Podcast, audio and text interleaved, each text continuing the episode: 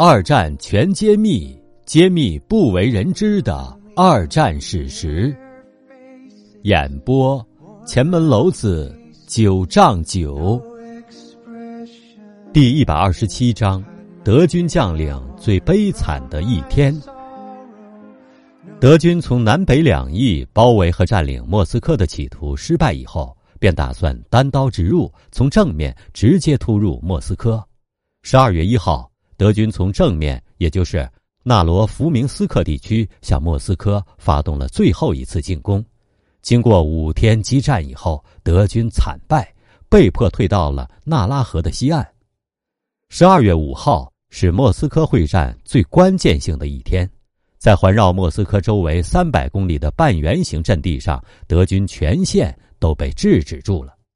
傍晚，古德里安通知包克，他不仅。已经被阻止住，而且还得后撤。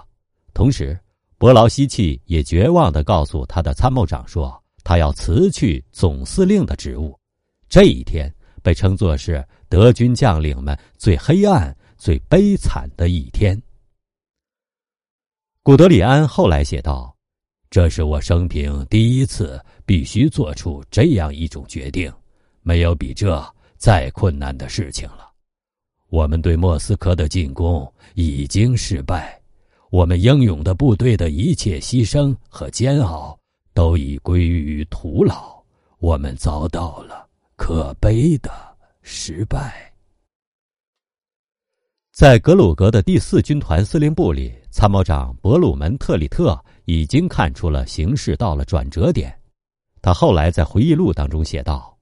我们想在一九四一年打败苏联的希望，已在最后一分钟化成了泡影。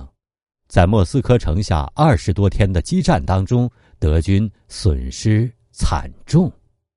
从十一月十六号到十二月五号，德军损失官兵十五点五万人，坦克七百七十七辆，大炮、迫击炮数百门。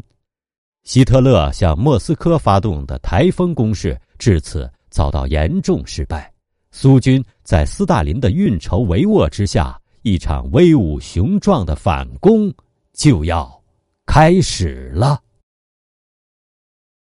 您正在收听的是《二战全揭秘》，下一章请听朱可夫的核心计划。